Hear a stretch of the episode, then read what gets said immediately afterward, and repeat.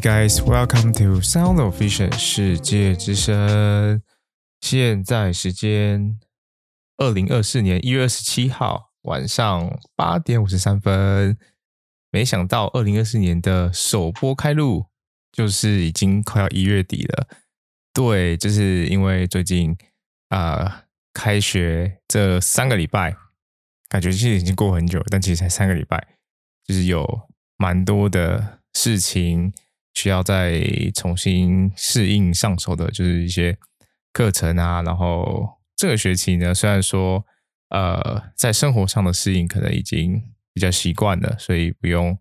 花太多的心力在生活上这件事情，但是在课程上呢。呃，阅读的量又变得更大了，所以其实每天大部分的时间呢，都是花在这个阅读 paper 上面，所以假日就有一点没什么心力来录 podcast。然后前阵子呢，又因为呃下雪，所以呃整个人就是在在宿舍里被困住了一个礼拜，然后就只能一直写作业，所以到家的时候就。刚好雪也停了，就出去走走晃晃，就也就 skip 过了一周。好，总之呢，反正很开心，就是又可以重新有一个比较充足的时间呢，可以来录这个这二零二四年的首第一集 podcast 哦，新的一年的第一个集数。好，那这个主题呢，其实就是刚刚前面有提到，对，有一个礼拜我们这边就是突然下雪了。那身身为这个在台湾就是一个很少看到雪的一个国家呢，就第一次突然看到雪的时候，当然会有点兴奋嘛。而且非常印象非常深刻的就是，呃，在那个是开学的，可能是第一个礼拜吧，对，我觉得是第一个礼拜，然后就是其中有一天就毫无预警的天空就突然开始下雪了。那虽然说前阵子跨那个。跨年的一月一号的时候，有到山上去看那个日出，然后那个地方其实就是一个滑雪场，它是有积雪的，但我还是没有就是亲眼看到，就是从天空这样下雪下下来，所以对我来说是一个蛮新奇的体验的。但是那一天的雪其实就蛮小的。那在同一周呢，就有这个气象预报就说，呃，可能接下来会有一场类似暴风雪。那这里其实就学校这边其实不是一个很经常下雪的地方。所以就也是他们就非常谨慎，所以当周的那个礼拜五下午就停课了。然后隔天礼拜六的时候，当天晚上其实都觉得还好，想说会不会有点过度反应的？就像有时候这个台台台台中的听众朋友一定都很了解，那个台风说来，然后政府宣布放这个台风假，但隔天可能其实就没有风也没有雨，或者顶多就是稍微大一点的风这样子，就有点这种感觉。然后，可是到礼拜六的时候，真的突然就是下了很大很大雪，然后真的是有积雪积到一个程度，但是也是第一次看到这样的景象嘛，所以就非常的感到非常的这个兴奋。然后到第二天呢，就还去外面，我就还去类似堆了雪人啊，然后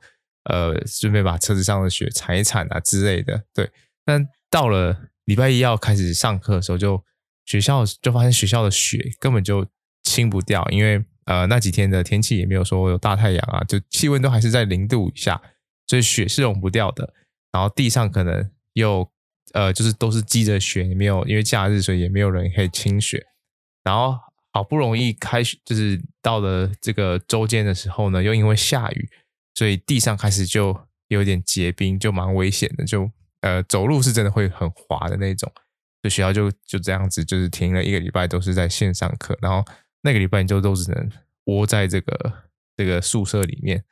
然后就是整个就是就很想要出门，但是你看到雪就开始变得有点讨厌了。对，但 anyway，就是今天的主题呢，就是跟这个雪有关的。本来想说呢，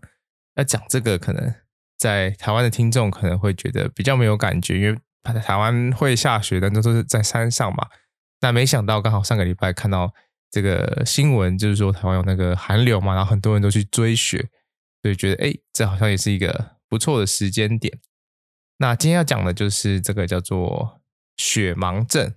那什么是雪盲症呢？它其实就是这个呃，它的它其实是一个一个疾病下面的一个次类的次的分类啦。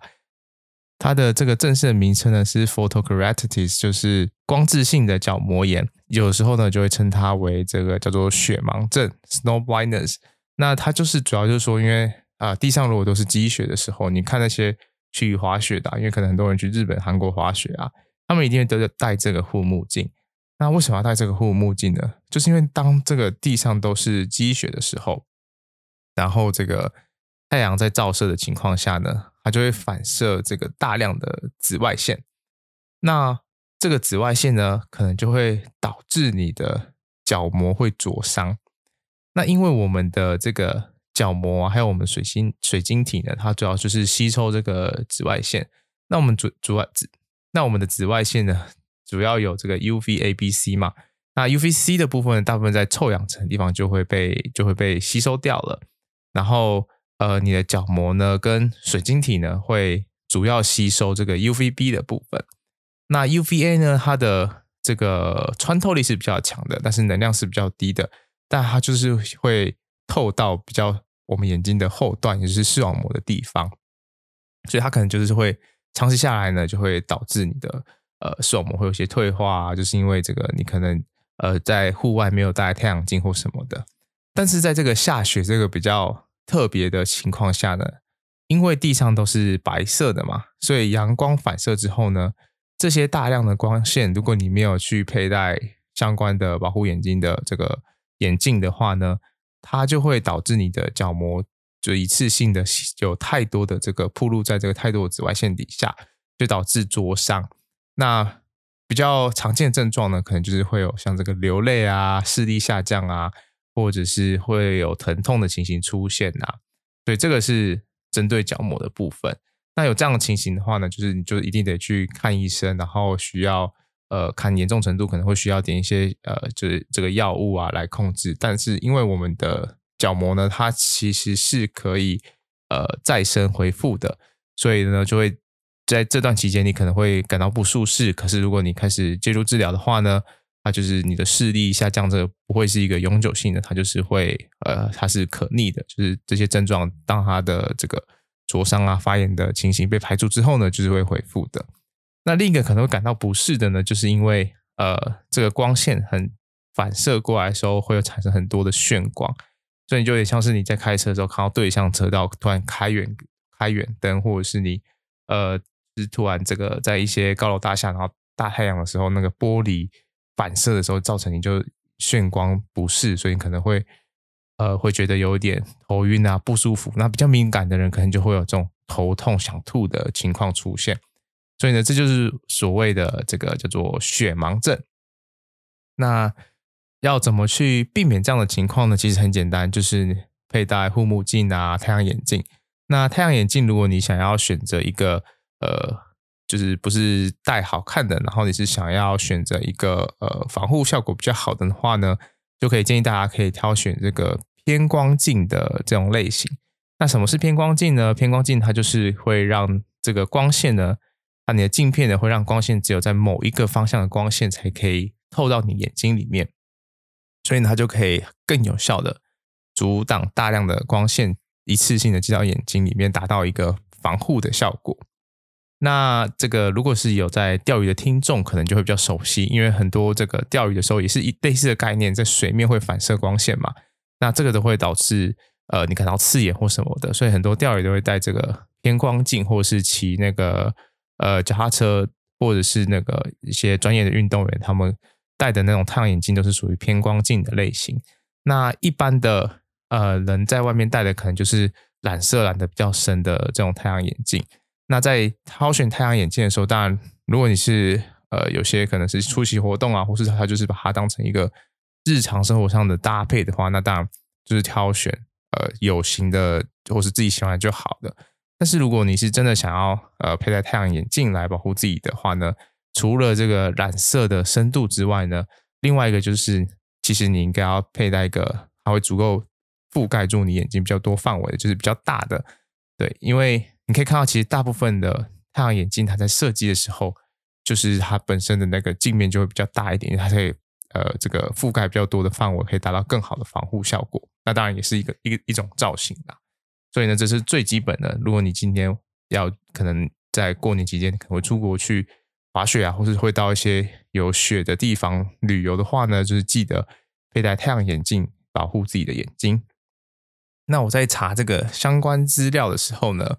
就是有呃看到一个也是蛮有趣的，它是说在冬天，就是你在户外的时候，也很容易干眼的症状会比较明显，因为比如说这个冷风在吹的时候，你的泪液啊可能会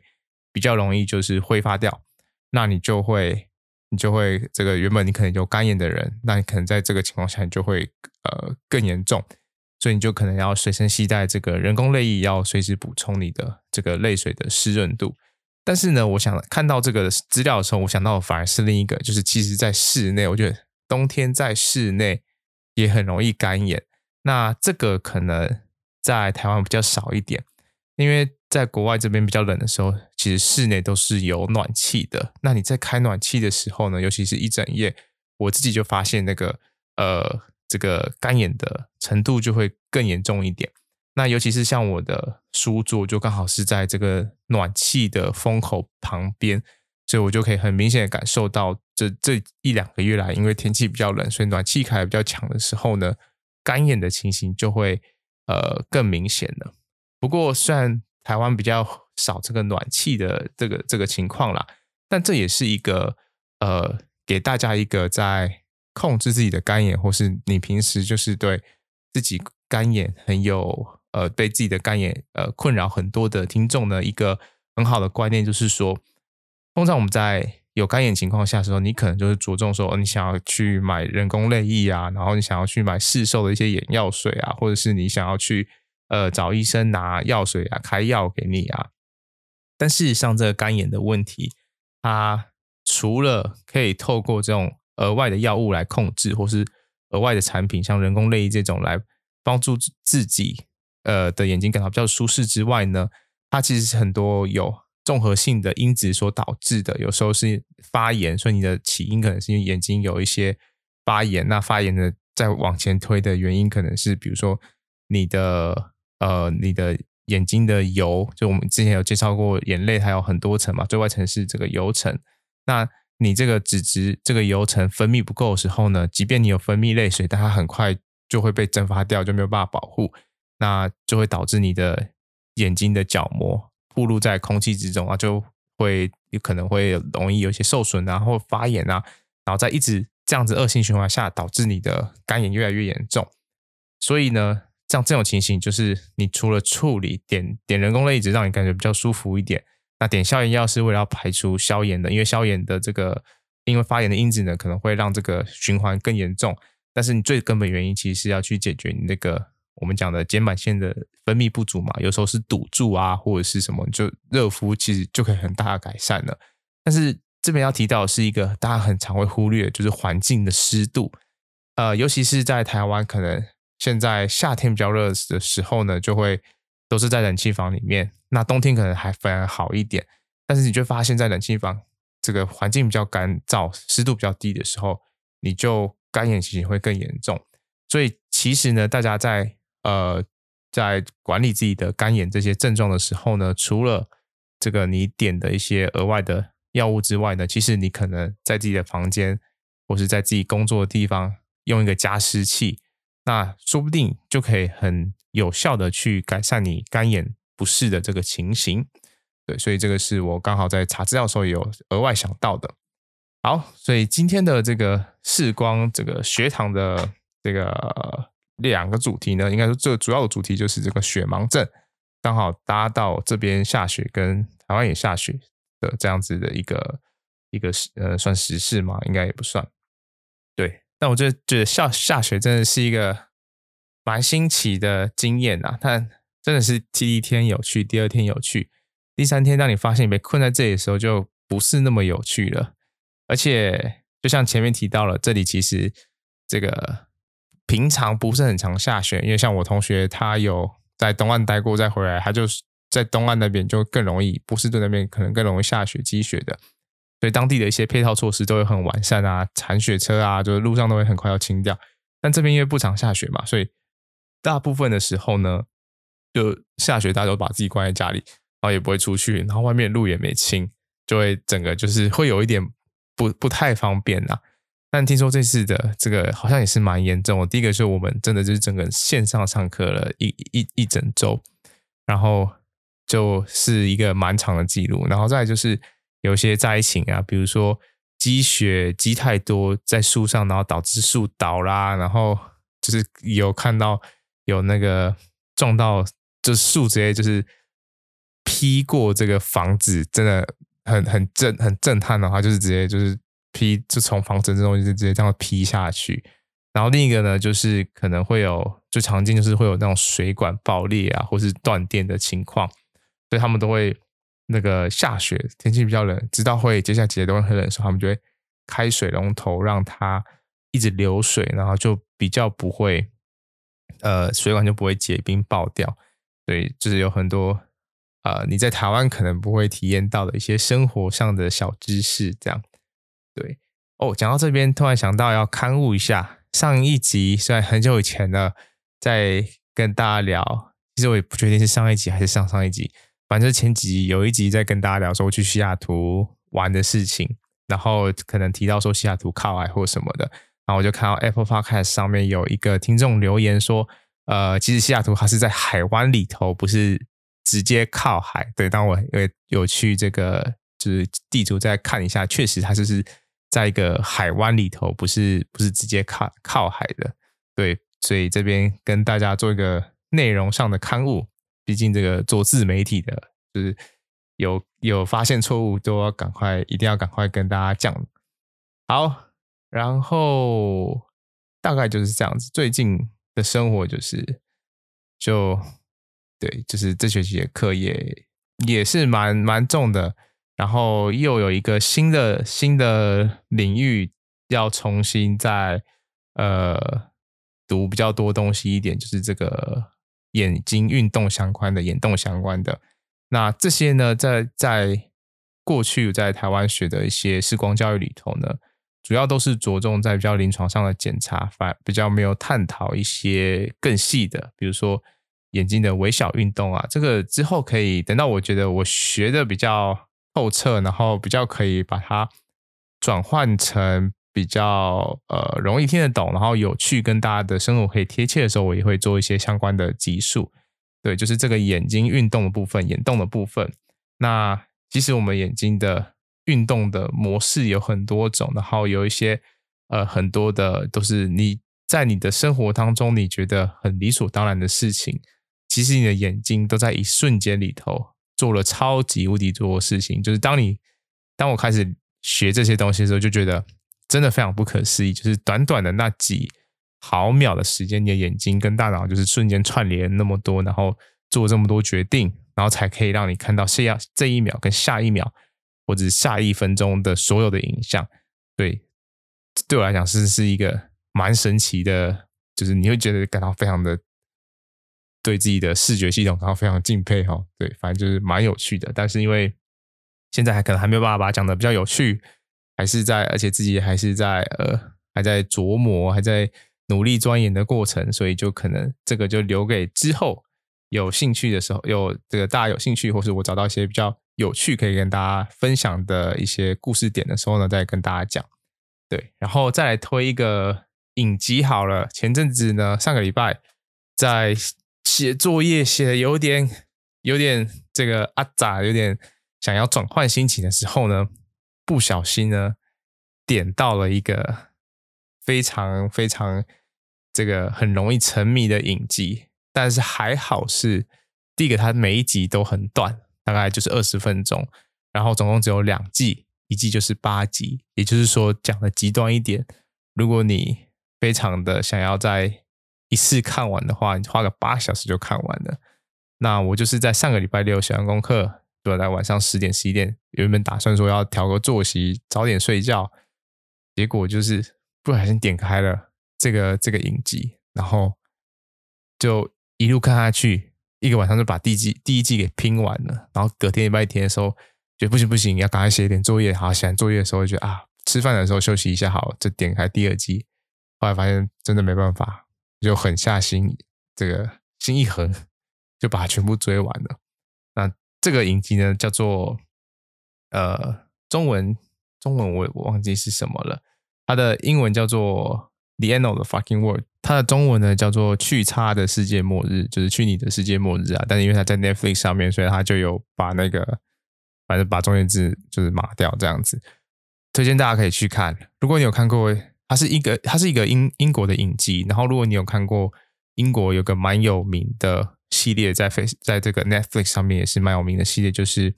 那个黑镜。那它就是会用一些很猎奇的方式，然后就是引导出一些多社会议题嘛。但是就是黑镜那个就是就是他的那个思维又跳脱的更更多一点。然后这个这个世界末日这个影集呢，它就是呃它。基本上是建立在一个一开始正是感觉是一种蛮诡异的，然后有类似一些黑色幽默啊，黑色黑色喜剧的类型，然后一些谋杀啊，然后在一些呃这个感情的感情的成分，就是爱情爱情剧的成分，把它糅合了很多元素，但是节奏很快，所以因为现在就是真的，我连看吃饭时间可能都比一集影集还要快。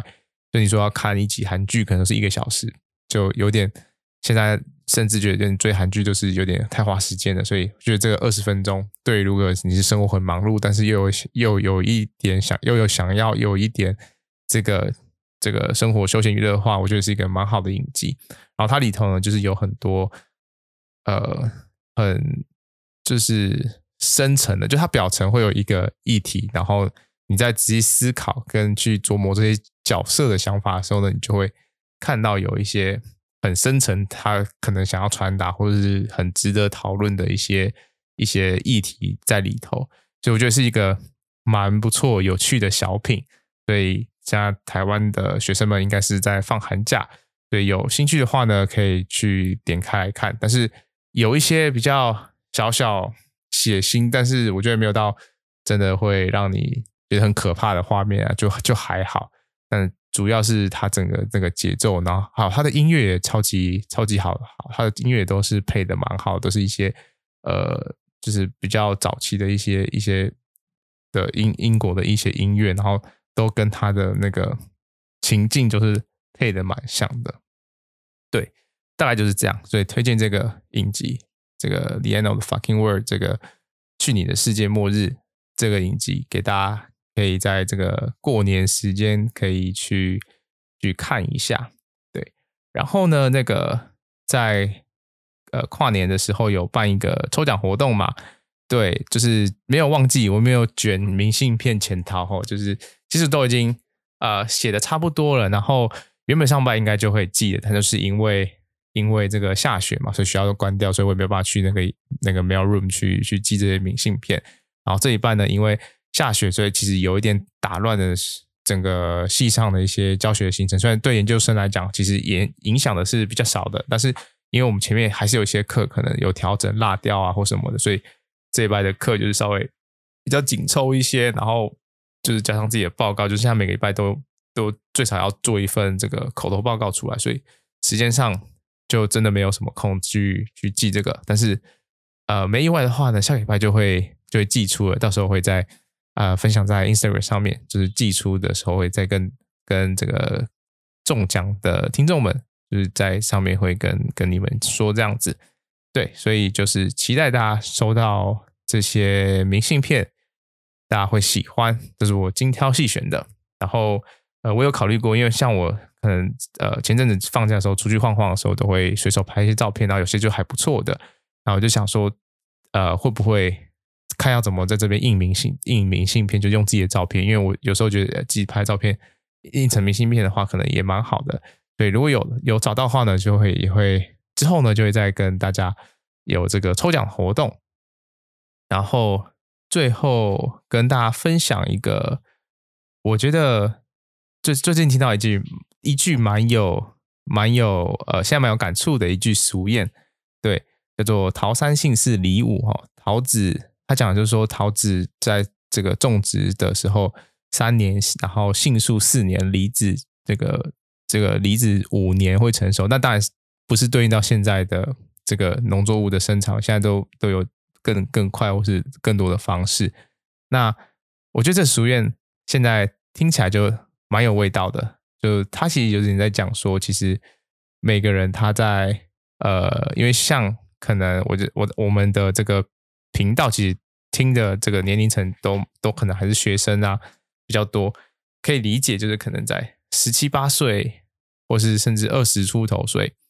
大家不管是在自己的专业上，或者在自己的生活上，或是工作上，都会有一种很，起码我自己啦，我我不不知道其他人是不是，但是。根据我以前在学校，然后看到一些学生的这个给我的感觉，就是大家在年轻的时候，其实都很想要很快的有一点想要一份作为，然后就会很急着想要做一些事情，然后但是在这个很急的过程中，你可能就会忽略掉了一些更重要的事情，或者是有时候其实你慢下来，告诉自己不用那么急，你的给自己的压力也会小一点。那这句桃山幸事李武呢，它有点像是讲说，各个人每个人他其实。呃，比如说发光发亮的点本来就是不一样的，但是总有一天你一定会等到一个自己属于自己的那个这个 highlight 的时刻嘛。所以就我觉得，哎，确实不错。因为为什么会有这样感觉呢？就是其实，在申请博士班之前呢，确实就呃，当时的念头就是以当然是以尽快毕业就好了。所以在呃，刚来的时候呢，就会给自己的压力就比较多一点，就会觉得说你应该可能呃可以做到，如果你现在可以做到百分之九十或者百分之一百的话，那你就可以更快速的毕业。但是如果你在这个时间点你要做到九十一百的时候，你可能要花更多时间，你可能都会牺牲掉你生活很大的一部分，甚至是休息的时间，或者是你可能为了很急着要达到某个进度，然后。你会比较没有那么扎实，想法上或者是你能做的事情就会受限。所以呢，在新的学期呢，我就是在学期之后回顾了一下，然后在新的学期就有一点点的想法上有一点点转变，就是因为毕竟我现在还是在 PhD 第一年，之前的想法都会觉得说我在第一年就已经要呃把所有东西都弄得差不多，然后我只要一通过考试，然后我就要开始马上做研究，然后就是在最短时间内毕业。但是我没有想到的事情是，其实呃，发现自己还能学习的东西还有很多，或是不管是知识上面啊，或者是一些呃，对于一些呃呃研究上的一些设计啊，或是什么，就是还有很多很多的想法是在过去的一个学期以及接下来这个学期都会再重新学到，或是重新被激发的。所以我开始就有点就告诉自己说，其实可以稍微缓一点，让自己。真的达到了一个下一个程度之后呢，你再呃去设计一个更完整，然后帮自己的研究计划做上，就是设计一个更完整研究计划，再去当做自己的博士论文或是什么的，就比较不会这么急，比较可以享受在当下学习的那个学习新知识的那个过程。那虽然说这些东西都很难，然后可能有些东西甚至有些抽象，或是之前可能呃稍微。有有触碰到，但是不是很了解的。但是我觉得那个心态的转变，所以让自己的在学习上的时候动力更好，效率更高，然后你更能去看到一些之前可能因为急，或是因为你想要赶快有个很明显的成果，所以你就会漏看掉一些很多东西，或是漏想到一些东西，然后反而其实是让你自己整个的想法或者计划是没那么完善的，所以。觉得这句话蛮好的，推荐给因为可能虽然已经学测已经考完了，或者是接下来一年要考呃呃国考，或者是这个这个你可能要找工作，或者你下一个求学阶段的同学们，或是一些年轻的听众，我觉得这是一个很好的一句话，就是有时候大家都是太急着，不管是跟自己的同才比，或者是